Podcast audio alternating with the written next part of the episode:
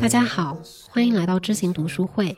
我是楼楼。本月我们知行读书会的阅读主题是阳光普照，新奇旅程。今天我们推荐给大家的共读书目是美国作者纳西姆·塔勒布不确定性主题系列丛书的第一本《随机漫步的傻瓜》。这本书的导语这样写道：塔勒布在这本书中讨论的是明明靠运气，但却被认为是靠非运气完成的事情。以及这种无知带来的巨大危害。他认为许多人的成功只是因为其身上的傻瓜特质刚好符合某一阶段的历史趋势。正是这种幸运，使得长期而言必将失败的人在短期内获得了巨大的成功。这也是有知有行创始人梦岩一直很感兴趣的主题。所以这一次呢，我和雨白邀请了梦岩来一起聊聊这本书。祝大家都能带着对随机性的思考，开启人生接下来的美妙旅程。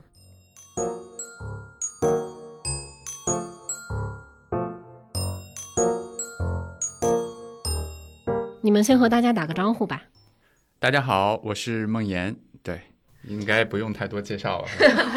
非常的自信。Hello，大家好，我是雨白，又见面了。好，那这一次梦岩来呢，我们反正先聊，就是先脱开这本书啊，先聊一下，就是你自己阅读的这一个习惯。因为上一次在梦岩专栏里面推荐了你的上半年的阅读书单，呃，里面我记得是有十七本书，然后算了一下，大概是每周阅读，哦，每两周阅读一本书的频率。然后就想问一下你，你自己，呃，也要写公众号，公司的事情也挺忙的，嗯，就是你怎么保持这么高的一个阅读频率？嗯，然后你自己的一般的阅读场景是在哪里？明白，凡尔赛一下啊，就是那那篇文章里面的十六篇是那个可能是当时彤彤从我写过的文章里面去找出来的。其实我还有看过的书没有写过的，或者说我不太想写的一些。我我上半年我自己在豆瓣上去看了一下我的记录，应该是有二十二十七本左右吧。六个月二十七本，对，就基本上是每周一本的样子。对，里面还有几几本是特别大的部头，然后还有两本英文书。然后英文书因为看的时间会长一些嘛。其实我不是凡尔赛啊，我的意思是那个，嗯，想其实想回答你的问题了，就是我我之前因为回答过一个朋友类似的问题，就是我觉得看书会越来越快。嗯，你比如说我们现在去看一个小孩的写的东西，对吧？小学课本。那其实我们会看得非常快，原因是因为你很多东西都理解了。我自己的感觉就是看书会很快，很大的原因是一些底层的框架，一些各种各样的东西，包括我们今天聊的书，包括我最近跟我在看的一些其他的书，嗯，不是投资方面的，也不是随机性方面的，但它其实有非常多底层相像的东西，那你看起来就会非常熟悉，就会挺快的。对，那回答你的另外一个问题就是场景，嗯，啊，我一般在会在晚上看书，比如说睡觉之前，可能看大概一两个小时。对，主要是这个场景。我记得你有一篇微博说，你是在飞机上，一般来说一趟行程就能够看完一本书。对，飞机上是一个特别好的场景，因为你就隔绝了嘛，你没有任何的信息骚扰。对，那你自己看书有没有就是自己的偏好或者是选择的标准呢？然后你看书一定会看完全本吗？呃，后一个答案比较简单，我我是有这个强迫症的，就是一定要看完全本，但是有有的地方可能会看的比较快吧。这真是个强迫症，这可能比如说我去看电影，嗯，我不允许自己有一秒是错过的，就是有一秒错过了，我可能会去拖回去再看。所以有时候我不听播客也是这个原因，就我觉得听的时候，因为你那个场景很多时候会走神儿嘛，对，你跑了，然后过了几秒，我还得再拨回来，就就好烦。对，然后你的第一个问题是，我说我说你自己选择看书的标准和偏好，对，我觉得这是个挺好的问题。其实不知道你们俩有没有想过这么一个。很残酷的场景啊，嗯，就是你看我，对吧？今年这个四十岁，那可能按照中国的平均寿命来讲，还有四十年，对吧？那四十年，看一本少一本。对，真的按照一年看五十本书来说的话，你就只有两千本书可以看了。那其实你怎么去在那么多的书里面选择到这两千本？所以其实选择每每一本书还是非常非常重要的。对，但是我其实就是随缘选的，虽然是这样啊，但是但是每一本，比如说下一本看什么。经常是可能在看别人公众号的时候，或者说看什么东西的时候，别人提到了某本书，然后尤其是我的在我的决策系统里面信息权重比较重的人，你比如说他经常推荐好书，或者说我觉得这个人在某方面特别强，那他着重推荐过的书，那我就会加到豆瓣我的想读的里面。然后豆瓣评分确实是我一个非常重要的去依靠的一个决策的因子。你比如说在八点零以上的，尤其是读过的人又比较多的，他可能就会给我一些加分。啊，类似这些。明白。嗯 OK，那问一下雨白啊，同样的问题，因为你之前在那个得到工作嘛，就了解到说你也要看很多签约作者的文章，然后自己的那个阅读量的其实需求也是非常大的。就是你当时那个时候的阅读速度大概有多快？我我觉得我跟梦妍是非常不一样的，就是嗯我、我希望听到我们这个播客的同学不要太紧张，因为刚才听到梦妍那段，大家都觉得压力好大压力真的好大，觉得哇，梦妍真的是很自律，每周能看一本书，还能看英文书，而且一次性一定要看完。我看书我会比较随缘，我就是有时候兴致来了，我可能会看很多的书，而且我之前也会有那种强迫症，就是一本书我看了开头，我觉得哇太好了，就我我一般都会要一口气看完。嗯，就是如果分几天看，我会很难受，尤其是小说。这还叫压力不大？没有，但但是开头但是但是很多书我是可能看了一半儿放弃的。我有我有一个怪癖，我从来没有跟别人讲过，就是很多世界名著我都没有看下去，嗯就看了一半儿放弃。比如说《基督山伯爵》，比如说《三个火枪手》，都是我尝试过好几遍，然后没看下去的。这个说出来肯定会被很多人笑话，但是但这个很有普遍性啊。我我给我自己的找的理由就是我实在是受不了那个译文，但是我又不会去学法语、去学德语这些，我只我只能把它解释为说，就是宇宙还没有给我信号，就是这本书跟我的连接，就是我我跟它的缘分未到。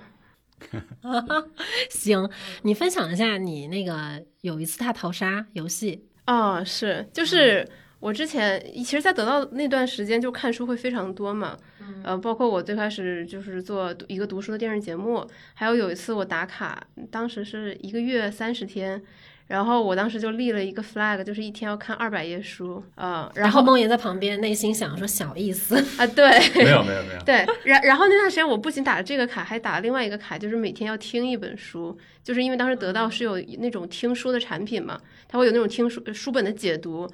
我觉得那一个月是我人生中最自律的一个月，就是每天回到家，呃，那段时间我记得是《延禧攻略》还在播，先先花一个小时把两集《延禧攻略》看完，然后就是专注的看两个小时书，就两百页一般就 OK。呃，然后写读书笔记，再去选一本那个听书来听，听完了以后我就想说，哎，这解读的什么玩意儿？然后开始翻原书，然后翻完了之后再写一个笔记，然后那段时间每天几乎都是两三点睡。那你这个大逃大逃杀的游戏结束之后，就是这个习惯要保持吗？啊，当然没有保持啊，我我毕竟是人，我不是机器人。但是我觉得那段时间会让我，呃，接触了很多有意思的书，因为因为你每天有这个任务量在逼着你，然后你就会就想说，哎，除了我平时喜欢读的那些书，我是不是可以拓展一下书的类型，这些疆域？呃，我觉得还是挺有意思的。我想请雨白评价一下梦妍的读书品味。呃，说真话，特别好。体验一下你展开你对你展开说说呢？嗯，我觉得我跟莫言也没有特别熟吧，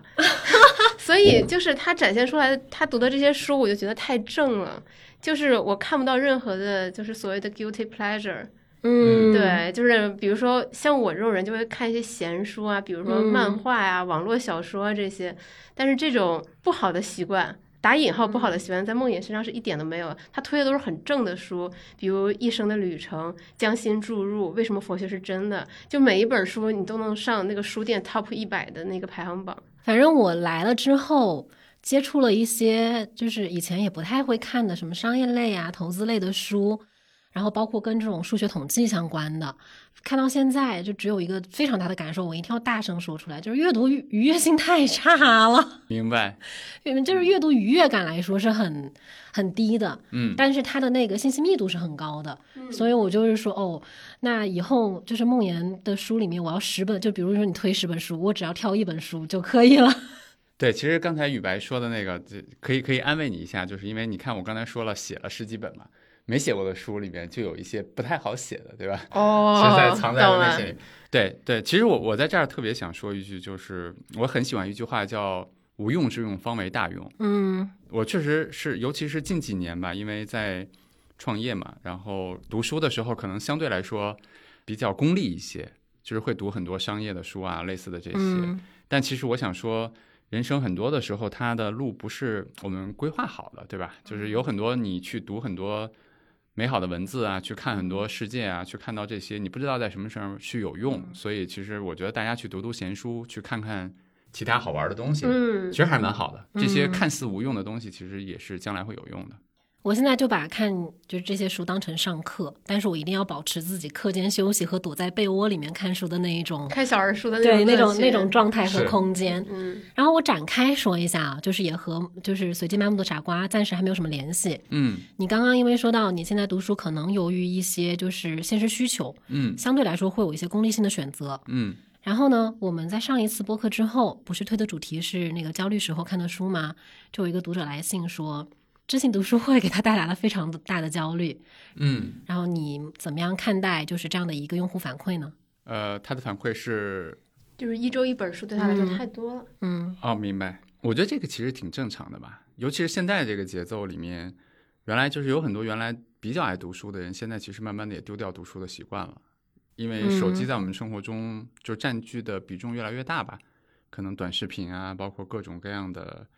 其他的一些相对来说更短的文字，可能对大家来讲压力会小一些。举个另外的例子，就是我的公众号，我的公众号大概每篇文章是三千字左右。那即使是这样的话，其实我会接到很多的反馈，就是大家说读这样的一篇三千字的文字，其实对自己的自己的压力其实也越来越大了。嗯，啊，大家可能宁可在那些时间去看一些其他的。嗯，其实我觉得还好，我可能倒不会用说宇宙的信号啊类似的嗯这些，但是我想说的是，可能大家找到一个相对来说自己比较舒服的一个方式，其实就可以。比如说像知行读书会，那你如果在你感兴趣的时候，你的状态还不错的时候，你来看一看，然后种下一些种子，对吧？未必你要拿起这本书来真的捧着去读，但是可能你种下这个种子，你不知道什么时候你突然觉得，好像我在读书会里面。发现过一本书，对吧？或者说得到了一个信息，然后我现在哎觉得可能我的 ready 了，然后我现在这个状态刚好，我觉得我需要它，那我就再去翻起来去读一读。是的我，觉得我们的目的其实也不是为了让大家一周每周去读一本，这样一对本，是，就比如说你可能放年假，有个五天十天的假期，然后你想说，哎，是时候是不是找本书来读？如果这个时候你能想到我们知行读书会这个栏目，看看我们之前给你推的书，检索一下对，兴。许有一本就能击中你，你会说，哎，这个这本书有点意思，我愿意看。那对我嗯们来说，那我们做这个栏目就算成功了。我我再展开讲讲，我怎么怎么迟迟进入不了主题，就是因为你刚刚说到，就是大家阅读的阅读习惯丢掉了，然后手机像这些电子设备在我们身边抢占了比较多的时间嘛。然后这个这句话的前提是，手机它并不是一个阅读工具，但其实很多人现在是把手机或者说是 iPad 当成阅读工具的。嗯你，自己会有用这种电子设备来阅读的习惯吗？我会用 iPad 阅读，但是不会用手机阅读。我举个例子，就是我在我从来不在手机里面去读公众号的文章。那你看公众号在 iPad 上吗？对，就比如说，或者说在我的电脑上，就是我觉得嗯这篇文章还不错，可能我会加到收藏里面，然后在电脑上去打开，或者说在 iPad 里面去打开。明白。哎，刚好我觉得这这是个特有意思的话题，就是刚好今天中午我接待了我们的投资人嘛，然后我们俩还聊天，嗯他说他每周日的时候会等我发文章嘛，然后但是等我发文章的时候，他说他不会在手机上看，啊，他如果那会儿就是状态不 ready，他会第二天看，但是他一定会在打开电脑去看。我们俩还聊了这个话题，我们觉得阅读需要一个场，因为其实文章里面包括书里面它的信息量还是蛮大的，对，他需要一个自己觉得哎，我现在这个场我能接收很多的信息。但是拿着手机的时候，其实通常不是那样的一个状态。我现在其实大量的阅读是通过微信读书去阅读的，但是我从来不会用手机的微信读书，我可能会用 iPad 的微信读书，嗯，可能会用网页版的。明白。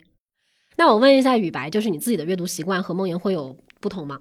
我我会用手机，我真的是会用手机阅读。我觉得这可能呃基于职业习惯吧，就是我你像你像我们每天要推送文章，我一般都会用手机来检查，嗯因为手机屏幕小，你更容易找到里边的错别字。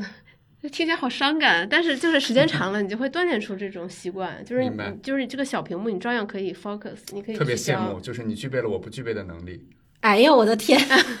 我突然进入了商业互吹 我们公司什么调性？这一句话体现出来了。当然就是一些有深度的长文章，嗯然后可能我用手机看一看，说，哎，这个东西可能更适合电脑，嗯然后我可能会在电脑上看，啊，所以我的阅读习惯可能就是一半儿纸质，百分之四十纸质书，百分之四十手机，剩下百分之二十是电脑，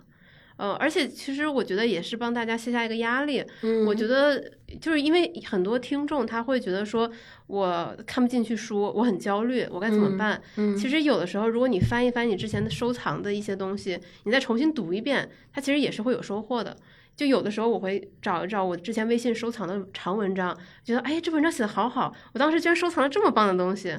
就是也挺有收获的。明白。哎，你说到这个，其实我倒想补充一个话题，我们干脆今天就聊这些，是吧？就漫谈吧，漫谈拉不回来了，拉不我已回来了已经经对。我觉得刚才你聊的这个，我觉得特别有意思。就是我最近也在，我忘了是在哪儿了，我看到了一个新的一个他推荐的一个阅读方式，对我还蛮有启发的。因为我不知道你们啊，就是我收藏到微信里面的文章，其实我觉得大量是不读的我也不看，啊。对，然后呢，他他说了一个观点，就是这个时代其实信息已经太多了，即使是一些你要收藏的东西，其实它也会爆炸的。嗯，那他推荐了另外一个方式，就是不要收藏，不要用任何的收藏功能。但是你可以用的是什么呢？就是任何一篇文章你觉得还不错，你就打开它，你也不要给自己预设一个状态，一定是我要收藏它，今后好好读，没有那个今后。那你能做的是什么呢？就是你现在打开它，快速的浏览一遍，嗯，记住一些核心观点，看看它究竟讲了什么。来操，就放掉它了。然后，如果将来真的你哪天想起来它，或者说什么的时候，你再来去读它，嗯，我觉得是个蛮有意思的方式。对我最近准备尝试一下。我我就是我前几天，因为因为我没有办法用那个电子设备，我之前买过 Kindle，然后也去用尝试着用过微信读书嘛，就都没有很好的阅读体验，所以我一直都是纸质书的阅读，所以就会有很多就是书在家里。但是我搬家呢，其实书又是一个比较难搬的东西，我就有一天坐在地上看着我那一堆书，我就在想我要不要把它给卖了。捐我我捐衣服的时候，其实我会有满足感，但是我卖书就会有极大的不安全感，就好像。他们在这里，好像我就拥有了这些知识。当他们不在我的身边之后，我好像就是一个没有知识的人，就是大概有这样的心理暗示吧。我就在书前坐了一个半小时，我就记得，我就在想，我就在清理自己到底为什么会对书的用，就是书的这个叫什么拥有，这算是个情节吗？对，有一个有一个执念，有一个执念。对，而且很多书我在翻的时候嘛，就是开始每一本书去，哎，这个我只看了个开头，这个书我已经看过两遍了，我还想看第三遍，可是迟迟没有看。这个书我买来从来没有看过，但是我觉得我以后一定会看，一定会看的，就有很多这种书在里面。但是我想了一下，就是说，只有我在坐在他面前的时候，我才会想起来这一些。当我每天不看，就是没有去看到他们的时候，其实我是完全不会想到说，明天有三天的假期，哎，我要去看掉一本那个什么什么书。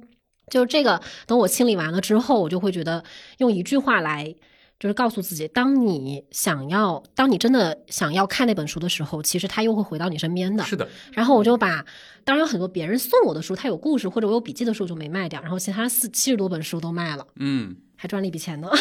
哎，刚好我中午看到了一句话，正好可以送给你。嗯应该是我如果没记错的话，是一九六五年德鲁克说的。嗯他说书里面有的只是信息，知识是那些在你身上你能用来思考和解决问题的能力。是，对吧？那你刚才讲那个场景，突然让我想起来了一个，就是我我确实跨了某个时间点，从纸质书跨到电子书嗯啊、原因是因为我原来也特别喜欢纸质书，因为我有比如说有个大大的书架，书架里面有很多书，有很大的满足感。嗯，当我买电子书之后，这些书架就不见了，对吧？也没有办法拍一个照片去。就现在后来越来越会发现，可能书不重要，读书也不重要，可能就是那些经过很长时间之后留在你身上的那些东西，它会更重要一点。对，就因为正好说到这个，我就想起来这是最近的一个感受吧。就也是我说，其实很多时候你知道你需要什么的时候，你就会想到它的，它不必就是它不一定在你的面前，对，你都会想到它。对，然后那个时候再去阅读，你的整体的输入或者输出都会非常的顺畅。是的，唉，是真的，所以就是大家有时候会觉得有志有行的内容太多，很焦虑，其实是还没有到你真的 需要用到它的时候吗。好，这个话题终于可以回来了哈，就是我们在七月定到那个《阳光普照星奇旅程》这个主题的时候，选书嘛，雨白推荐的这本书，然后你说一下你的推荐理由呗。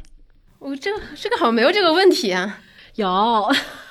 哦，这个花絮可以放进去。嗯，对啊，就是这个没有准备好了，这个只是即兴回答。呃，当时楼楼定这个主题的时候，他说七月份是很多人辞旧迎新，呃，开启新的一段人生旅程的时候。然后我就想到了这本书，因为我觉得这本书它其实告诉了我们一个很底层的一个人生道理，就是你一定要搞清楚随机性这三个字。当你搞清楚这三个字，你人生的很多问题遇到了很多困难，你都能以比较平静和坦然的心态去面对。嗯，我觉得对于无论哪个年龄层的人来说，我觉得这个道理都是很重要的。所以我推荐了这本《随机漫步的傻瓜》。OK，呃，这本书其实我记得在梦魇的公众号里面你多次推荐过，嗯，对吗？是，可见就是你非常喜欢这位作者。对你嗯先和大家介绍一下，就简单的介绍一下塔勒布吧。呃，好，我我确实蛮喜欢他的，他的几本书，包括《随机漫步的傻瓜》，包括《反脆弱》，嗯，呃，黑天鹅还有对最近的一本叫《非对称风险》，然后我都读过，尤其是《随机漫步的傻瓜》，应该这次重读的话是读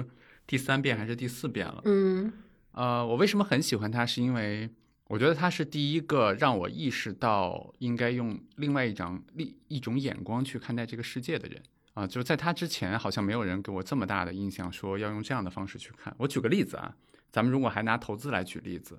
大多数时候，或者说像我之前，我也会用一个现在的结果去看待这个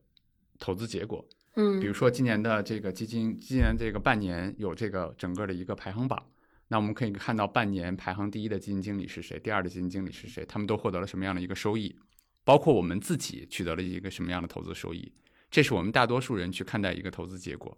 那塔勒布教给我的是一个什么方式呢？他教给我的方式是说，你要想到这只是过去可能发生的数个结果之一，对，对，对吧？你要想到说，这个人可能在这个过去发生的某个，或者说如果我们把它想象成有多个平行空间的话，那可能在某个空间里面，他这种非常激进的投资风格被消灭了，嗯他的结果会非常非常的差，只是碰巧那种结果没有发生而已。对，就是如果大家仔细去想这件事情的话，你可以闭上眼睛去想想这句话啊。我们现在每个人达到的现在的一个状态，我们三个人坐在这儿录播课，嗯只是过去各种因缘下的一种结果而已。这这种思维的转变，它就会非常非常有意思。你比如说，他书里面经常举例子的牙医，嗯，那他可能在各个结果下，他都是个牙医，他的好坏差别不大，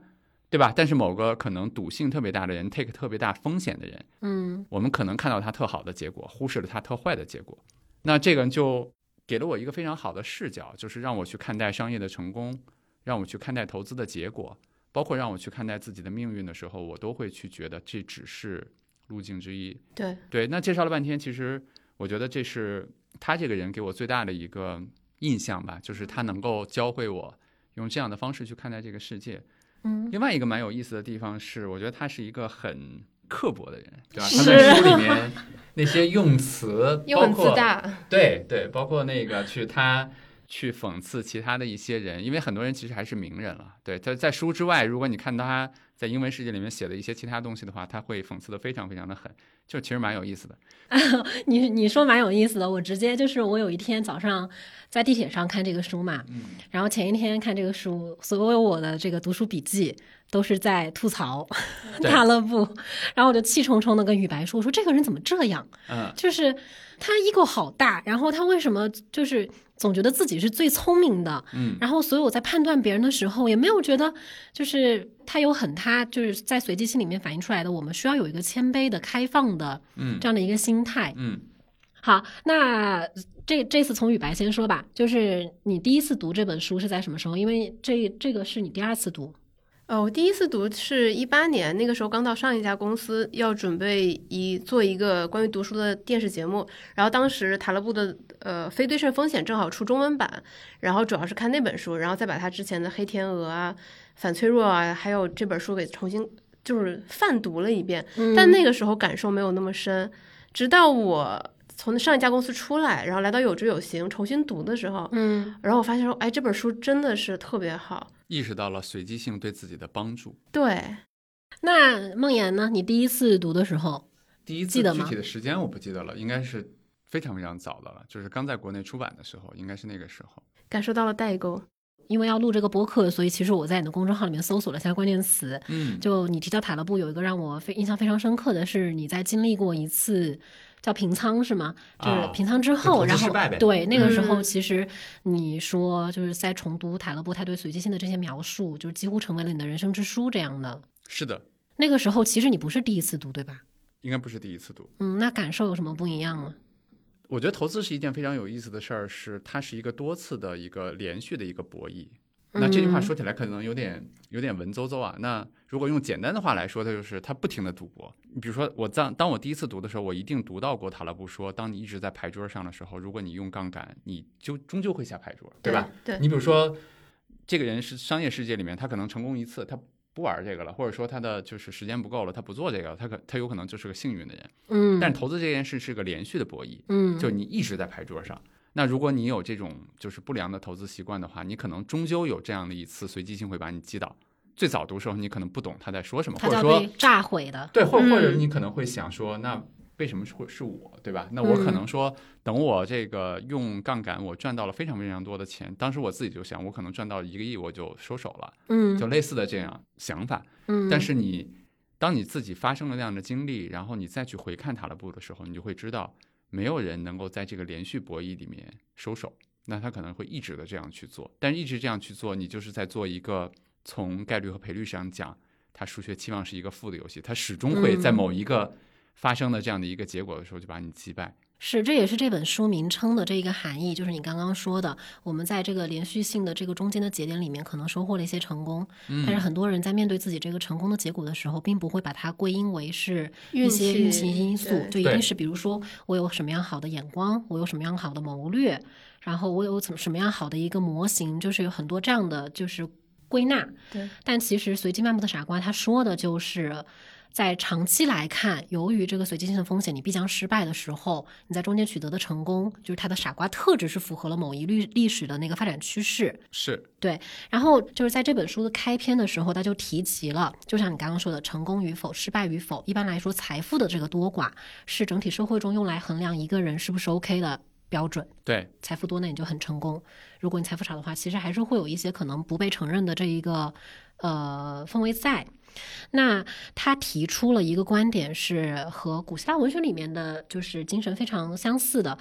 财富的多寡是不能用来评判一个人的成功与否的，嗯因为这个人的成功或许只是纯运气因素。就是我在读到这个的时候，又想到我们经常说的一句话嘛，就是投资是我们变成一个更好的人之后自然的结果。我就在想说，那你们怎么样看待运气和努力这两个因素之间的关系呢？我我先说一下，刚才听梦妍讲她的嗯那一段过去的时候，我真的挺感慨的。嗯就我突然意识到，其实可能我们大部分人真正理解塔勒布这本书，都得是经历过痛苦之后，你才能搞懂随机性这三个字的意义。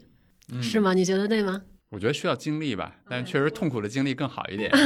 对，就是如果你一一直很顺的话，其实你意识不到这个随机性这件事情的重要性。就是如果你经历过一些波折或者说痛苦的话，嗯你其实更能理解塔勒布这本书传达出来的一个信息，就是说，呃，一些糟糕的结果，它不代表你的选择是错误的。嗯你要把你的行动和最后的结果分开。如果你的行动是正确的话，那么你只要坚持正确的行动，你未来也许就有可能会成功。你不要用结果来推翻过去的一切东西，同时你也不要完全依据历史上发生的事情来进来来对未来进行预测。嗯那再回到刚才我们说的这个运气和实力，我觉得两点，一个是就是运气赋予的东西，如果你当成了自己的能力，那未来之后也会收回去的。就是我们之间可能会看到很多，比如说什么什么胡润榜上的前几名，嗯对，或者是什么福布斯前一百，很多人他其实是正好赶上了好的 timing 和他的嗯天赋正好契合。之前我看了一篇文章，我呃报道，我印象还挺深的，就是那个作者他采访了许许渊冲，就是那个嗯活到百岁的翻译大家，他当时写了一个采访手记，就是说他那那几年他采访了很多八十岁以上的人。比如说学者，比如说各领域的专家，就他们经常会提到一个词，就是气候。就一个人的一生有没有可能遇到适合自己的气候？当你遇到了，当然是一种幸运，你可以在里边得到一定的发挥。如果你没有遇到的话，那你就只能等。所以我觉得很多人他呃很多人成功成名，他是遇遇到了适合自己的气候。如果你真的把它当成实力，那么未来可能有一天它就会收回去。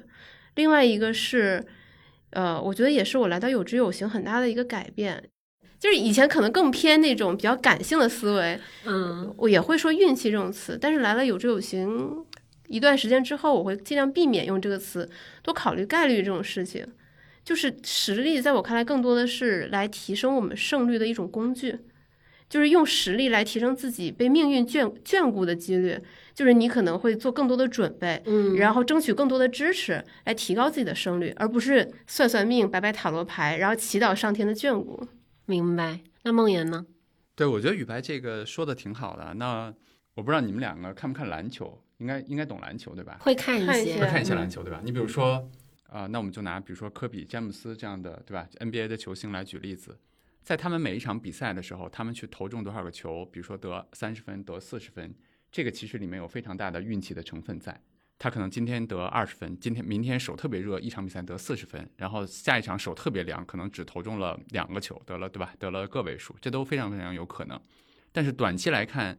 他每一次的这个比赛的这个得分是这样的，但是长期来看，这个他的得分一定会回归到他的能力上面去，这就是他们刻苦训练的原因。就他每天像科比、像詹姆斯，他每天要投非常非常多的球，原因是因为他在非常缓慢地提高自己的能力。如果我们用一个得分去刻画他的一个能力线的话，可能今天二十分，明天三十分，后天十五分，大后天个位数，大大后天比如说四十分，它是没有什么规律的。但是如果我们把这条线拉长，你会发现可能这个平均值从今年的二十五分到了明年的三十分，对，到了后年的三十五分对。所以我想说的是，第一，我们没有办法去准确的衡量说我们现在的一个结果有多少的运气成分在，有多少的能力成分在，嗯尤其是短期它混杂在一起，我们也没必要去讲它。嗯但第二件事儿呢，就是长期一定会回归到这个人的某种能力的一个均值上面去，嗯无论是投资，无论是打篮球，无论是做内容，对吧？无论是做公司，那我们能把握的是什么？我觉得能把握的第一就是长，就别下牌桌，对吧？把这件事儿做很长。那第二件事儿就是提高自己的能力，也就是你刚才说的，其实我们变成了一个更好的人，那我们的投资的结果，也许我们刚开始用正确的方式投资，碰到了不适应的市场，嗯，或者说碰到了大熊市，对吧？碰到了金融危机，它产生了一些没有预期之内的后果。但只要我们是正确的方式提升了自己的能力，时间足够长，这个能力它在这个长期的一个评价你结果的这样的一个体系中，它占比的因素会超过运气。明白。前面就是聊到这本书的话，我想问你们一些就是人生自己的人生故事的问题啊。嗯就是你们有没有什么节点的时候，然后回看一下自己的经历，或者自己所得到的一些东西，会觉得啊，这就是我运气太好了这样的时刻。然后包括你觉得就是是在什么时刻会让你们突然一下顿悟到，随机性是一个很重要的就是概念。那肯定是有啊。我来有志有行之前，我确实反思了我过往的人生经历，意识到自己之前其实很多时候是太顺了，并没有遇到很多的真问题的考验，就是那种半夜会让折磨的你睡不睡不好的问题的考验。然后，确实是《塔勒布》这本书，我重新读，让我才意识到随机性对我人生的重要性。就是以前我们会知道很多道理嘛，比如什么一分耕耘一分收获，你要努力才能有回报，啊、这种东西是。但但是其实人生不是这样的，人生不是一加一等于二，就是你付出一分，你可能得到的是一个负反馈。就比如说我们上学，我们考试，我们努力，其实你的分儿大概率会提高。但是你在比如说工作中，你很认真的做一个项目，你特别努力，然后结果并不好，然后老板还指责你，觉得你干的不行，然后你觉得怎么可以这样，我好委屈，我好想辞职。我觉得这个在现在年轻人心里特别特别的听到了，我刚刚也一个眼神对上了没有，我。就举例举例，我觉得很多年轻人都会这样抱怨嘛，就觉得嗯上班没有意思。但是因为这才是现实世界，因为它是复杂的，你正确的行动不一定导致一个正确的结果，或者是一个好的结果。呃，你你能掌控的只有自己的行为，你用正确的方式去做正确的事情。如果你一直坚持的话，你这一次你得到的结果可能不好，但如果你继续去做，可能迟早有一天会有好的结果。你这个就让我想到，就是前面我们一起看的那一个文章，就是名校抑郁生的那个文章。对，然后你说一加一等于二的时候，其实我觉得说那个东西其实一定程度上面会导致我们的脆弱，我可以这么说吗？就是你的判断或者说是你对这个逻辑的理解是非常直线和单一的。就是我们我们有时候会看一些比较丧的语录，什么就是付出不一定有回报，嗯但其实很多时候我们没有理解这句话真正的意思。这句话背后的意思，就是因为有随机性的存在，是所以你的付出不一定有回报。包括就是我前段时间我还挺感慨的，就是我那个时候就跟朋友吃饭嘛，他说他刚见了那个三节课之前的创始人黄有灿。因为黄有灿、对，因为他刚离开三茫然。呃，因为他刚离开三节课嘛，他他他之前写了一个特有名的书叫《运营之光》，任何做运营的人应该都看过这本书。我我然后我就问我朋友说，他刚从三节课出来，约等于他这个创业这几年没有成功，那他的状态会不会很差？他说没有，他说黄有灿状态特别好，因为对他来说，他之前的那一段阶段可能是遇到了不好的环境。对他来说不重要，那只是个阶段性的失败。他觉得自己的体系是对的，自己的行动是对的，自己的策略没有问题。那么他在下一个阶段、下一段创业中，他还是有很大概率会成功的。所以他的心态很好，他整个精神状态很好。然后我当时就觉得，就是挺有触动的。明白。我们把一个难题就是交给梦妍啊，好就是我们前面不断的在提随机性，嗯，然后随机性其实从字面意就是字面上去理解，大概也会知道它是什么东西。你就是如果你来去描述随机性是个什么的话，你会怎么说呢？运气喽。哎，我理解的随机性怎么这么不一样呢？那你你可以让他展开讲讲。你展开讲讲。这本书的名字叫《随机漫步的傻瓜》嘛。嗯嗯，我突然现在脑海里面想象出一个东西来，我觉得雨白和楼楼可以闭上眼睛，你可以想象一下，就是当年一定学过布朗运动是吧？嗯，学过。他不是叫马尔科夫？我我这儿就不跟那个听众去暴露他们俩当时的眼神了哈。啊，就是布朗运动是什么意思呢？比如说我们在一个水杯里面，然后上面有一个花瓣，这个花瓣会随机的去在浮在水面上飘来飘去，但是它基本的原理是什么呢？是水分子其实是在运动，嗯，那是一个布朗运动，是一个随机的运动。但是这个随机的运动是怎么来的呢？它其实非常非常有意思，是每个水分子的运动其实它的力量都非常的小，但是在不知道什么因缘的下面，就是有一股力量，就是它刚好某一些方向的力量凑到足够大的时候，它就推动这个滑板向一个方向去运动了。这个其实就是就是随机性最根本的这个世界上的一些东西。嗯对，哎，我觉得你这个例子特别好。对我其实想，我刚才就脑海中一下浮现出这个例子，我觉得特别好。你想，就是生活中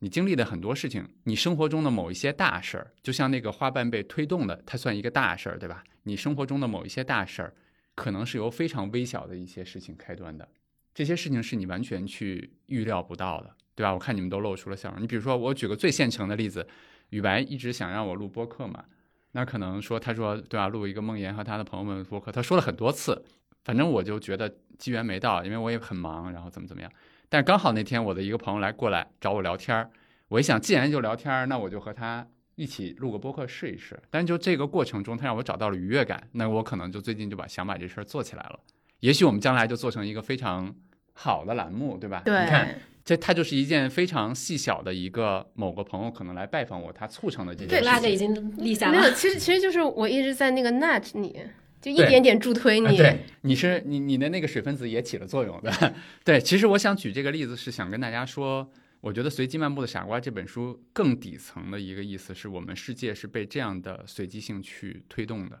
嗯，那其实我们生活中的很多，我们大家都想去找因果关系，因果关系只是非常表面上非常强的一个东西，但其实这个世界底层不是这么去运作的。对，所以我为什么刚才把随机性比喻比作成运气，就是因为呃，我们做的很多事情其实就像刚才我说的那些水分子一样，也许你看不到它能够推动那个花瓣去运动。但是，只要我们持续的去做，或者说有一些因缘的情况下，它有可能就会推动那个花瓣去走到它正确的路上，或者怎么怎么样。我我记得我某一次写过一篇文章，然后那篇文章就是大家还蛮喜欢，叫“因上努力，果上随缘”。其实你想，这八个字说的是同样的道理，嗯，就是我们只能做一些事情，做一些正确的事情，对。但是它究竟能不能够推得动，它很可能根本不是由我们能够决定的，对，因为这个世界很大，它的运行规律也不是以我们为中心的。嗯，对，就是再往回倒一下，就是基于我们现在这个对随机性，就是你的阐述和理解啊，嗯，就是你自己有没有就是这样的某种顿悟的瞬间，会让你觉得说，哦，嗯我被运气眷顾了，然后我可能会更加去调整好我的视角来看待自己经历或者得到的东西。我确实有那种顿悟的，也不能叫顿悟吧，就是我觉得某种程度，我突然觉得知道这个世界可能它不是我想象那样运作的，嗯，它运气在里面起了很大的成分，但是可能并不是我某个时刻觉得自己运气好而和运气不好。你看，我刚才用水分子那个例子，其实是去讲，我想讲的是随机性在这个世界中的它的一个作用。那我觉得还有另外一个事儿让我感触很深，就是我不知道这个花瓣现在往这个方向走，它对我是好是还是坏。嗯我觉得这个点其实让我把这两个点去某一个时刻想明白了之后，它对我的冲击确实会蛮大的。就是比如说刚才你 Q 我说到的这个我之前投资失败的经历，在当时那个时间点，我去看它，它一定是一个我觉得运气很差的，对吧？为什么就是我？为什么我当时就要平仓？如果我一个月之后不平仓，我就能够赚到多少多少钱？嗯当时的一天、当时的一周、当时的一个月、当时甚至的半年，我都会这么去想。但是你要让我现在去想，我就觉得特别奇妙，就是没有那样的事情，我可能现在就不会做这样的事情。那我现在也会想，就是没有我现在的事情，我也不知道将来我会做什么事情。就是我，我觉得我的顿悟也好，或者说认识也好，我就是我根本不知道未来会发生什么事情。哎可是你你你这不是可以，就完全可以，就是回溯到我们前天读书会的那篇文章，就是我们当时引用了乔布斯的那篇演讲嘛，他就说，他就说，就是被苹果赶出去，对他来说是人生中特别有意的一件事情。但是他经过了十几年才明白这件事情。对，对吧？我我觉得这是一个特别有意思的事情，因为对，就是我们很多读者也知道我之前的那个经历嘛，就可能跟就是新读者可以回去看一听一下 US Coffee 那一期博客。对，对，就是你知道我当时离开前曼的时候，我真的是重读了《乔布斯传》和《成为乔布斯》那两本书。呃，重读的时候你会发现说，当乔布斯说离开苹果的那段经历对他的人生有非常非常呃非常非常大的帮助，如果没有皮克斯，他就做不出来后来的苹果。当时我读那句话的时候，我只能是其实或者说我是用那句话来自我安慰、自我疗伤，对吧？让我自己鼓起勇气往前去走。嗯因为前面很黑，不知道灯在哪里，所以你需要借助别人的光去指引着你。但是其实你看，从那会儿到现在，经历了一年半，我其实就慢慢的去理解了这句话背后真正的是什么意思，就是我们人的信息、我们的视野、我们看到的地方太有限了，嗯这个世界的演化它太复杂了，我们根本不知道未来会发生什么事情。我记得我原来读过村上春树写的一句话，他就说，如果你对现在的经历的某些事情感到痛苦的时候，你忍耐一下，或者说你告诉自己，它正在为你未来一个非常美好的一个图景在慢慢展开。嗯我我为什么去扯了这么多哈？就是其实我想说的是，随机性和运气是这个世界非常底层的一个规律，它在指的指引着这个世界再去慢慢的去展开成它想展开成的样子。我们在里面其实非常的微不足道，但是我们可以做一些我们自己的一些选择。可是我就会听你刚刚讲的故事有一个问题，而且是一个非常常规性的思维，嗯就是我提出来，你刚刚说在面对比如说离开且慢那一个日子的时候，读到乔布斯的那句话是哦，如果当时可能你没有经历这些，你不会现在坐在这里，然后有志有行可能也不会就是存在嘛。嗯，那还有一种想法是，如果当时你没有经历那些，你会不会其实比现在的状态更好，或者说是更富有、更成功？呃有可能，啊，对，或者说世俗意义上的，对吧？你的、你的、你的可能财财富更大，或者说你的什么？那这种想法不会就是侵害你的情绪吗？就是啊，我好像错失掉了很多可能更好的可能性。嗯，我觉得之前一定会有，而且可能离那个时间点越近的时候，你当你看到一些同样的刺激的时候，我指的刺激是，比如说接触到一些信息的时候，你一定会有这样的想法。嗯但是还是刚才的那句话，就是当你看到你的新世界徐徐展开的时候，嗯对，当你发现了很多你原来可能没有想象到的时候，那种兴奋其实就会把之前的恐惧，还有那些纠结和后悔就赶走了。嗯你比如说，我原来可能在按照我之前的惯性去做那样的公司的时候，我可能还是会按照那样的惯性去，比如说我们去做产品，比如说我们去寻找伙伴，那我可能就不会找宇白，对吧？不会找楼楼，因为我之前找的标准 不是这样的。懂了。懂了但那现在其实他就让我发现了一些新的可能性，我觉得就特别有意思。嗯，这就是给你关了。我走了，拜拜。对你，你看这这不就是说的很俗套那句话？当上帝给你关了一扇门，又会给你开一扇窗吗？嗯你看，你那会儿还说过一句话，就是说付出不一定有收获，嗯，对吧？？就是我觉得这个世界上有非常多说的非常好的话，对，但是其实就是像你刚才说的一样，就是当写那一句话的人，他凝结了大量的信息和精力在在这些话里。嗯，但是我们没有经历的时候呢，你读不出来，或者说你它是一句只能用，俗语，它就是一个鸡汤，或者说你就是用自己理解的东西去理解它，你也可以，对吧？把它把它理解出来。每个人都有一种阐释嘛。对对，当当你经历了之后，你就发现，哎，你再回头看这句话，你可你才会发现说，原来这句话包含的哲理特别深刻。对我，我再给梦妍刚才说的那些再补充一点，因为其实从你刚刚提到那个时间点到现在，其实也没有过很久，嗯，也就一年半的时间。对。但是如果我们我们边走边看嘛，拉长时间尺度，我觉得到时候就是这两条现在的这个历史路径和我们隐藏的可能的他。他的工作没有变化，他的事业没有变化的那个历史路径，你会发现结果绝对是非常迥异的。我之前很痛苦的时候，我看塔勒布这本书，然后我会意识到说，其实假设说，如如果我在就另一个平行世界的雨白，他过得很顺，我觉得那也不一定是个好事，因为我在那个很顺的环境里，我就会产生路径依赖，我就会还还是按照我之前的喜欢的习惯的那种方式去做事。比如说耍一点小聪明，我就可以摸摸鱼、干干活。但那个对我来说，真的是一件好事吗？我觉得肯定不是一件好事。嗯，那就是其实很容易，我们再去总结过去的经验规律的时候，很容易忽视掉就是平行时空有可能发生的那一些结果。对。然后，那我们怎么样去？这个我在看的时候，我就有一个很大的疑惑。那我们怎么样去看待所谓的经验它提供的价值，或者说规律它的效用呢？呃，我觉得这是个。就每个人都会碰到的一个问题，就就拿投资来说，嗯，你比如说最近的几年，尤其是我们整个的 A 股，其实有很多板块，它其实有一些泡沫。那在这些泡沫的板块里面，重仓的像这些基金经理啊，他就获得了非常好的收益。但是其实有很多之前比较有名的基金经理，或不能叫有名了，就是他们其实做的不错的基金经理，但是他持仓相对来说比较均衡，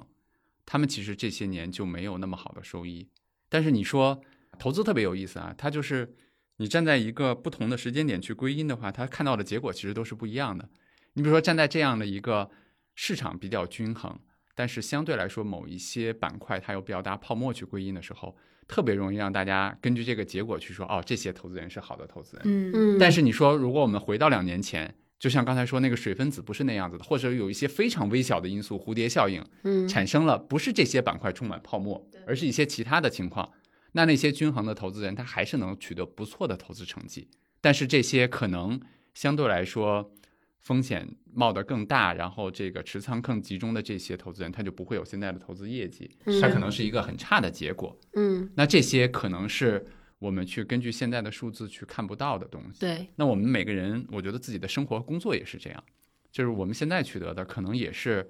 某种情况下就是这个时空的一个结果之一。我为什么说每个人其实都是这样？就是他特别值得我们去思考。我们挑选基金的时候是这样，你究竟是在挑选什么，对吧？我觉得我忘了是在这本书里面，因为我最近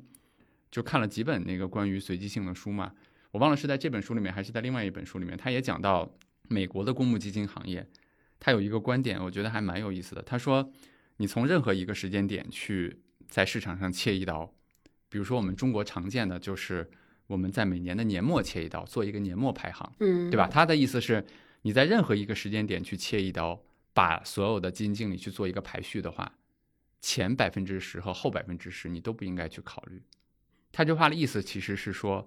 通常情况下，当你这个样本足够大的话，比如说你市场上已经有千只基金的话，那其实它已经有统计意义了。当你切一刀的话，前百分之十、后百分之十都表明了他们要么就是特别顺应市场的风格，对，要么就特别不顺应市场的风格，这都表明他们比较极致的一个方式，说明他们承担了比较大的风险。你看这种思维方式是我们从来不会去考虑的，对吧？我觉得这个其实就是想对你刚才那个一个解释吧。我我想举一个很生活化的例子，就比如说。对吧？有的时候我可能会看英雄联盟的比赛，嗯，然后呢，他每次比赛都他都会请一个就是一个 AI 来预测这个胜胜率，比如说 A 队打 B 队，A 队的胜率可能是百分之七七十，然后到到了那个游戏中段，可能到到了百分之九十，然后呢，结果最后是 B 队赢了，然后大家说，你看这 AI 果然不准，它其实不是说 AI 不准，AI 它其实给出了概率，对。就是百分之九十比百分之十，B 队仍然有百分之十的胜率，就是你不能说因为百是百分之十你就忽略不计了。我们在生活中经常会以这种说，哎，那这是大概率的事情，好，我压我压 A，A、嗯。一定能对，然后不对的话就去骂。对，不不对的时候就会骂模型，可能会骂，呃然后在生活中就可能是给你消息的人，给你一些人生建议的朋友，但其实是不是这样的？你你只有切换一下你思维方式，换算到概率模型，嗯你才能意识到说，哦，只只能说这个概率较小的事件发生了，我进入了这条历史路径。嗯，对，它里面就提到说，虽然有一就是有一些事件，它发生的概率非常小，但是它造成的风险是你不可承受的，对，那你就不要去赌这个概率。哎就是上杠杆。你看，我给你举个例子，就是举个咱们你们俩都经历过的例子。嗯你们记不记得我们这周一本来要开那个 OKR 的讨论会，嗯，但是我周日晚上的时候发了个通知，我说我们周一不开了，我们把这个会挪到周二。是，其实就是你说的这个。你想，我们在周一晚、周日晚上的时候，其实看天气预报，或者说北京市政府根据现在的一个天气状况的时候，他判断大概率周一的早上是有暴雨的。这个就是你说的情况，就是啊，都不是小概率了，就是这件事情可能会发生，而且这件事情发生的话，其实对有志有行来讲。对这些伙伴来讲，它可能造成的结果是大家不可承受的，因为它有可能，如果我们要赶在那个时间点去比较早的时间点去开大会的话，第一大家很赶，第二大家打不到车，嗯，第三，如果那天真的下暴雨的话，大家的安全会有影响，心情会好差。对吧？就心情也会你的很差身。人身安全，但是这些情况都发生的时候，就像你说的一样，它是一个不太可承受的承受的一个风险。对，那我们就不去开这个会，吧它挪到周二。嗯，但是咱们站在周一的时候，事实上去回看的话，周一其实下的雨不大，对，但是你不能因为这个，你去回过头来说周日那个决策错了，嗯因为它只是没有按照当时的一个情况发生，它是一个，你比如说当时大概率下暴雨，但小概率事件就是发生了没下，嗯，但是你不能去说那我的决策错了，对吧？你下次依然得这么去决策。但是我就是那天早上一起来的时候，看到哎，好像是一个可以去通勤的天气状况的时候，心里面真的就是很自然的飘过一句话，说哎呀，本来今天可以开会的，是的，这是一个非常就是很人人性性对，非常人性的。然后其实就说到说，其实，在看这本书的时候，就是我们去对随机性进行思考，或者说是去运用塔勒布在书里面建议的某种就是思维方式，去面对我们的生活的时候，我就能够感受到一种非常辛苦的，就是很它反人性嘛，就是没错，很辛苦。是很辛苦，就是你每一个时间你，你眼前看到的世界都应该是一个，其实就刚才雨白说的，就是一个数学期望的世界。啊、你看到的不是一个好的结果，不是一个坏的结果，嗯是一个相乘的结果。就是里面塔勒布举了一个例子，我觉得还特别有意思。我我可能前几次看书我都没有看到这个例子，嗯这次看书就看到，他说，你比如说雨白要休假，对吧？他很累，然后他想请个假（括号不批 ），然后他说他有百分之五十的概率去三亚，嗯，可能有百分之五十的概率去长白山，对吧？依据天气而定怎么样？他说人脑为什么会出现你刚才说的那种情况，是因为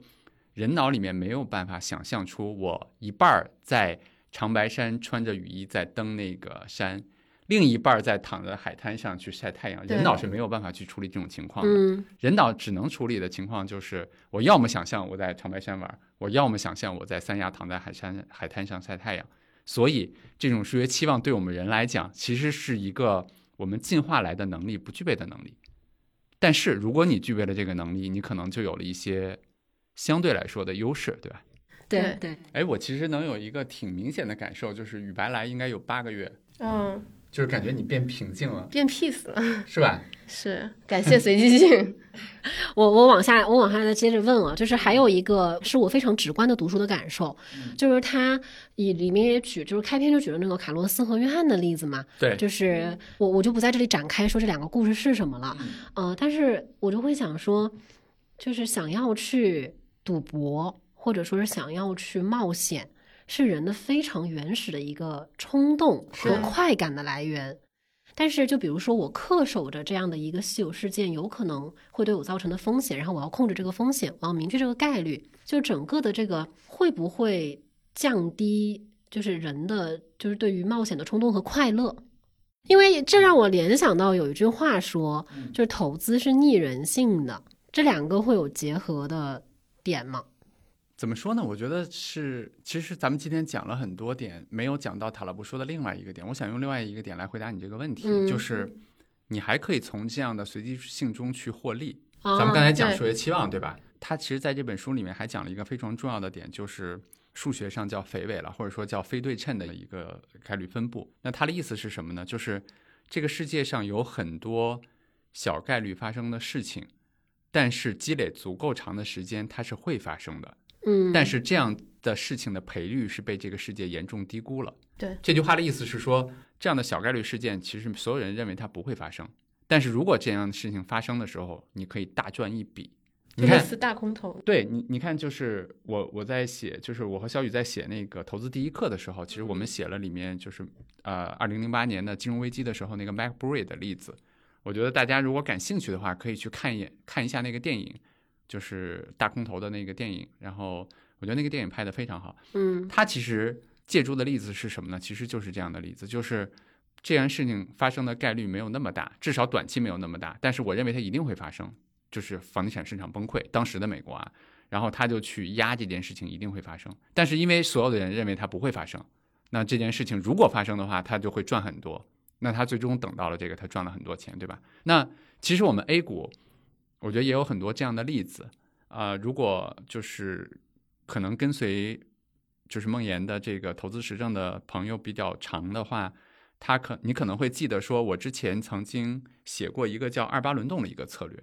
那二八轮动的策略是什么意思呢？这个策略非常简单，它就是说，在任何一个交易日去比一下沪深三百，它代表大指数，代然后中证五百，它代表小股票的指数，然后还有货币，它代表就是不持仓，去比一下这三个哪个在过去就是过去的二十天里面它的涨幅大。那如果哪个涨幅大，我就切换到哪个上面去。你看，它背后其实就隐含着是塔勒布的这样的一个思想。如果说有一个巨大的行情来，其实最大的问题是什么？是大家不知道什么时候去卖掉它。对嗯但是这样的策略就可以去帮助你去吃掉所有的这个上涨里面的收益，因为它自动的会在下面的，比如说就是在牛市结束的时候往下落的时候，它其实就因为它的沪深三百的涨幅和沪深和中证五百的涨幅，就是都已经低于那个货币的那个涨幅了，它可能就会减掉了。但是在下跌的过程中呢，这两个都不会超过货币的收益，就是没有那样的一个趋势性的机会，它可能就一直不持仓。但是我们当时推出这个策略的时候，包括当时雪球也推出了这个策略，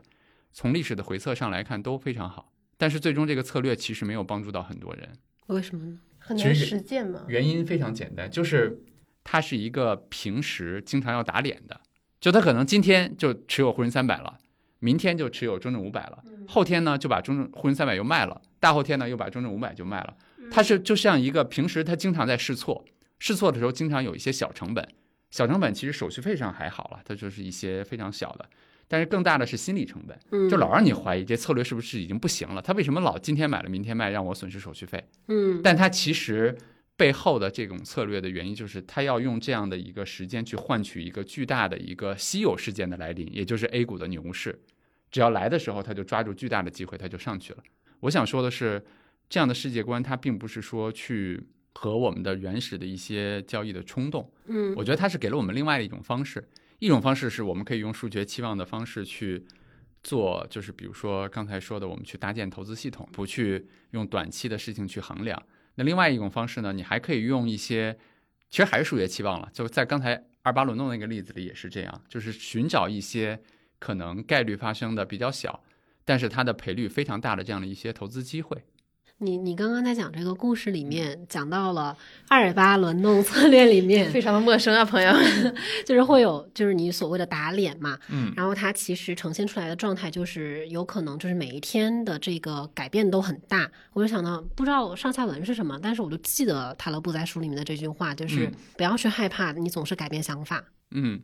但但是我觉得这句话是，我觉得更只适用于小部分判断力比较强、你收集的信息足够多的那些人。这句话对他们来说是 work 的，对于大部分人来说，还是不要随随便改变自己的想法比较好。我们普通投资者就是因为你展开说说呢？就是我们普通投资者就是太容易改变自己的心意，然后才会导致一些投资上的不成功。对，其其实你看刚才楼楼说的这句话，就又回到了咱们之前的那个话题，就是这个话后面有大量的背景信息。对嗯他的所谓的不要随便打脸的，呃，就是可以随便打脸的意思，其实是说这个世界是变化的，是会被随机性去支配的，嗯对吧？你的一些认知很可能是非常局限的。当你掌握了更多的信息去推翻这个的时候，不要因为自己的一些 ego、一些情绪阻碍了你。对。但但是刚才宇白说的另外一种 case 是，就有的人投资的时候没什么认知，对吧？就是没，就是他可能今天就觉得我买了它了，我的逻辑是这样子的，然后下午发现它下跌了，就觉得哎这逻辑不对，我马上就卖掉它了。对，或者或者晚上看了一个大 V 的推送说，哎，应该跟他走。对是嗯，好，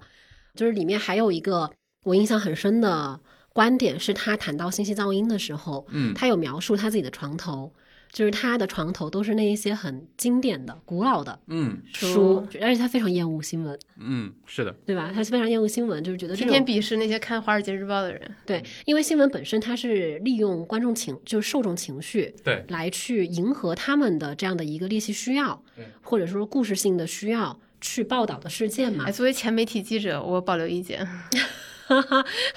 好，你待会儿可以展开讲讲，就主要是由此延展到想问一下梦妍，说你自己，我记得你也提到过噪音这个就是信息噪音的这个概念嘛，然后你自己在那个日常生活习惯里面会像塔勒布这样，就是有这么明确的去屏蔽噪音的这样的一个系统吗？嗯会。比如，哎，你展开说说。呃，比如说我不装任何新闻的 app，呃，比如说我基本上朋友圈是关闭的，啊、很少去看一下。如果不是因为我自己要发一些微博的话，其实我也是不用微博的。对，然后其他的，比如说我不刷短视频，比如说我更愿意去读一些长的文章，嗯，然后去看一些纪录片，看一些电影，然后看一些书。我觉得其实塔勒布的那个观点对我影响还蛮大的。他说，其实我们制造噪音的速度远来远比这个信息的速度其实要快很多嘛。对，当然他有很多更奇怪的癖好了，比如说他只喝这个酿了很很久的红酒，他只读这个可能死了的人写的书。我想说的，他确实有一些极端，但他其实表达的东西是一个东西，它能够流传的时间越长，代表了他讲的道理可能是越经过非常多的各种各样平行世界的实践所考验的，它更有可能是接近道的一些层面的东西，而不是根据短期的一些情况去拟合出来的一些无用的信息。我觉得这个其实是是成立的。就是一本书，它几百年之后，对还是其实就就是是文化保说在于呢，它的平均的这一条线就是有这么高。没错，你说的非常对。你你就像如果说有一本书讲的东西，从人类远古时期，嗯，不能说远古时期啊，比如说古希腊，嗯对吧？嗯到中国的某个时期，然后到现在，到工业时代之后，到现在整个信息时代，它讲的道理还成立。那你就会发现，他经过这么多事件，他依然成立的话，他讲的道理可能是非常非常普世的。嗯，就是而且帮我们省去了很多去判断以及辨别的成本精力。是的，就按今天的话来说，这个就是魔音嘛，它是就是文化魔音那个 meme，它的生命力。对，嗯其实其实一本儿春秋和一个表情包，它其实都能算作魔音，但这表情包它的寿命可能只有一个星期，嗯但是一本春秋它可以穿越几千年。是。嗯，我再接着你前面分享的那个故事问一下，你怎么没说到？你之前有一段时间是上厕所都在看手机的吧？嗯，是有的。对，然后那个时候和现在的那个转变是怎么样来形成的？你看，上厕所看手机，其实首先是因为一个不对的行为，就是你加了杠杆，就是你的持仓加了杠杆之后，你非常关心股价，啊啊，你非常关心股价，你就单你就关心那些刺激股价的信息，比如说公告，比如说新闻，然后这些东西其实就让你去上厕所，你也想去看一看，因为你担心这个股价的变动会让你平仓，或者说你能赚很多的钱。所以我想说的是，你看这个上厕所去看信息这事儿是由于你的前面的行为造成的。那如果你比如说你的持仓非常平均，然后你的这个四笔钱也分配的很好，你也没有用杠杆，你也不关心它什么时候涨，什么时候不涨，你其实就不需要去关心那些信息了。所以其实就是这只是一个表层的表象，就对表现而已。嗯，刚刚雨白说到，就是你持有保留观点，就是你说，因为其实你之前就是媒体的从业里面，你要大量的去关注时事热点，对，然后你自己的工作内容是围绕着这些时事热点来输出和生产的。那这样的话，你不会有那种过载或者说是就是无法分辨被淹没的感觉吗？呃，我觉得信息过载这种情况肯定会有。呃，我只是想说，其实不是说媒体制造的都是噪音，我觉得这个太绝对了。嗯然后另外，我觉得这个东西还是取决于受众是谁。就同样的一件事儿，一条新闻，在你我看来可能就是看一眼就过了，但是对于比如说有些投资者，正好研究该领域的人，对他们来说这就是非常重要的信息。就是之前我认识一个投资人，他是说，哎，他在抖音上刷到了一个什么吉尔吉斯斯坦的一个城市的视频，他就意识到，哎，东欧有机有投资机会，他就他就把他投资的目光投向了东欧。那对于我们这些人来说，我们可能都一无所觉，就把它当做一个对吧异国他乡的一个风情，然后就可能就刷掉了。嗯对我觉得最重要的是要搭建自己的系系统，呃，然后让这些信息可能就是一块拼图，你看到它了，然后它嵌入到你的系统，那它就会发生相应的作用。就包括说，就是有的时候我们会经常听到一些名人，尤其是互联网领域的名人，他们会说，呃，要碎片化学习，捕捉碎片化信息，然后你又看到很多文章来反驳他们，说碎片化学习是没用的。但其实这两方说的话都是对的，为什么？因为对于那些有自己系统的人来说，这些碎片化信息可能刚刚好就是能弥补他系统缺失的一块拼图。他拿到了这个信息，学到了这个道理，是立刻可以应用到他实践当中的。所以对他来说，这一块碎片很有用。那对于没有系统的人，就是没有体系的人来说，那他他就是一地的碎拼图，十万块拼图，你根本你也没有图纸，你根本不知道怎么把怎么把它给拼起来。所以我觉得最重要的可能是要搭建一个自己的系统，然后当你有了系统，你就会有目的的去过滤筛选这些信息，你就不会太担心自己被这些噪音所淹没。你因为你的那个前提是，当某一个很小的信息或者碎片化的信息对你有用的时候，其实建立在你已经有自己的筛选系统了，然后你能够得到的这些东西效用它的概率更大，对吧？嗯但就是很多人他没有这一个筛选的标准和系统。那就回到我们读书会的主题，你就要不断的学习、阅读和思考。回来了，对呀回来了，call back。因为你刚刚说的那一段话唤起了我的一个情绪，就是当我在删，就是我在取消很多关注啊，或者说是我在去剔除我的信息源的时候，其实伴随着一种担心是哦，我会错失什么很重要的信息或者什么机会吗？对，然后我又想到那个书里面塔勒布他说的，如果是真正重要的事情，你是一定会知道的。对，好，我们在每次推荐书的时候，或者在聊这本书的时候，总是说它哪儿好嘛。就是我想反其道而行之的问一个问题，就是这本书，如果你要吐槽，让你吐槽的话，你会吐槽一点什么？以及包括你对就读这本书的人会有什么样的建议？甚至我想问的问题是，你会劝退什么人来读这本书？啊，大家坦白一点嘛，就是这个翻译真的是太烂了。我我深深记住了这个译者的名字，以后他翻译的书我绝对不会再看的。这些话呢，放吧，然后为什么不能放？放吧，放吧，对？吧？我这个实名举报，实名举报，他真的翻太烂了啊、如果如果你让我画画这本书重点有哪些应该重点读的，我觉得很难画出来。我我的建议肯定还是通通本读一遍。但是如果你真的看不下去，我觉得也不要勉强自己。第一，翻译太烂；第二，你可能跟这本书的缘分还没到。那这可能意味着你你的人生一直都比较一帆风顺，随机性这个道理对你的人生可能没有太多的作用，所以它退到了一边。所以不要给自己太大的压力。梦妍呢？我其实没什么可就是吐槽的，但是我我确实还是很推荐的。非常大的原因就是因为我觉得很多人可能如果没有这个机缘去看到这本书的话，他不会用这样的一个视角去看待自己的生活，看待这个世界。但是我确实同意宇白刚才说的一个点，就是我们在不同的阶段，可能从这本书上能够读到的东西，能不能够读到那些就是刚才我就是我们讲的那些，可能也是不一致的，就不一定的。所以其实也不用特别的强求。像我，我我都已经读了，刚才说读了第四遍了，所以我觉得就是可以看一看，然后种下一个种子。当这个种子发芽的时候，某个时间点，你会意识到哦，这个世界可能是这样的，你就会感兴趣，再来去看一看。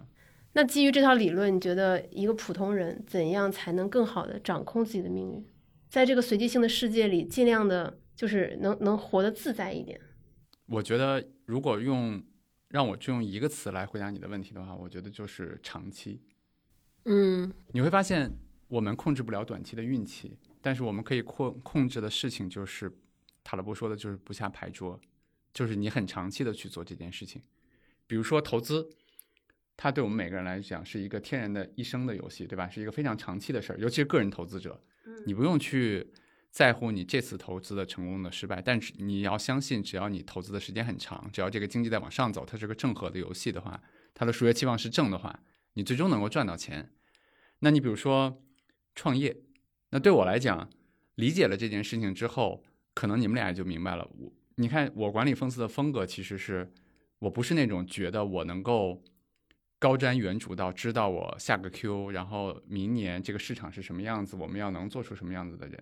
但是我能控制的是什么呢？我能控制这个公司，我尽量给他找足够多的钱，让他活足够多的时间。我能够控制的事情是让这个公司有一个比较好的治理结构，这也能让这个公司按照我们的节奏去走足够长的时间。我还能控制的是什么呢？我给这个公司找足够多好的人，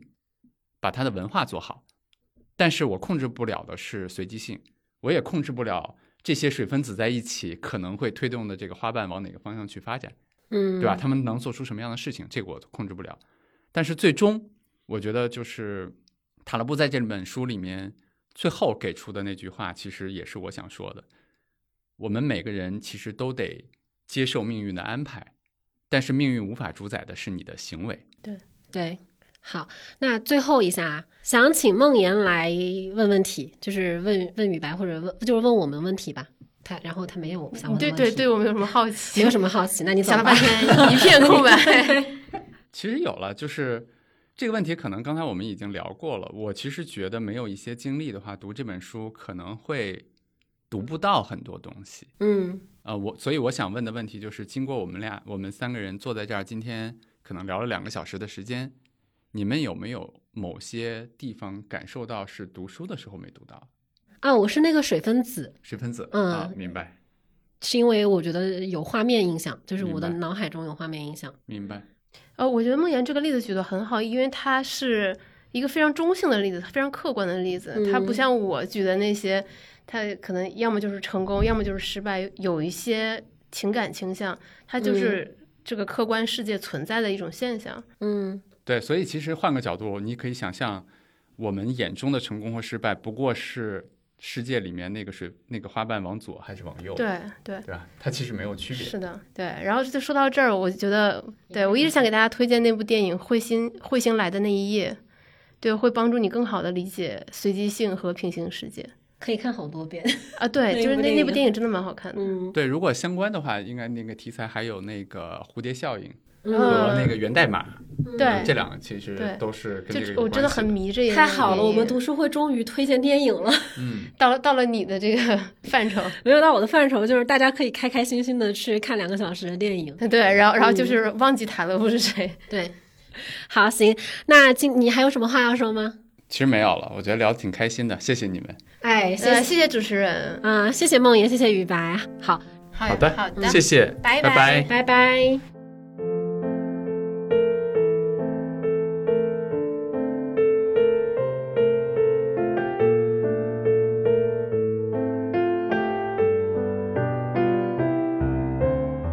布在这本书里面也说到自己沉迷于古典文学，在这本书的开篇，他也引用了荷马史诗《伊利亚特》来表达他的观点。那最后给大家念诵一段，祝大家开卷有之。最近重读《伊利亚特》叙事诗，我的第一印象是，叙事诗人并没有以成败论英雄，英雄打胜仗或败仗和他们本身的英勇行为完全无关，他们的命运取决于外部的力量，而这通常是命运之神的杰作。英雄之所以是英雄，是因为他们的行为十分英勇，而不是因为战场上的成败。帕特洛克勒斯不是因为他的成就而被视为英雄，因为他很快就被杀了，而是因为他宁死也不愿意见到阿克琉斯因愤怒而失去行为能力。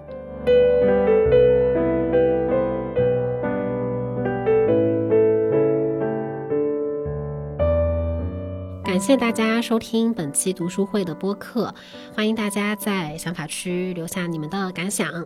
那出门左转也可以找到知行小酒馆播客。祝大家周三愉快！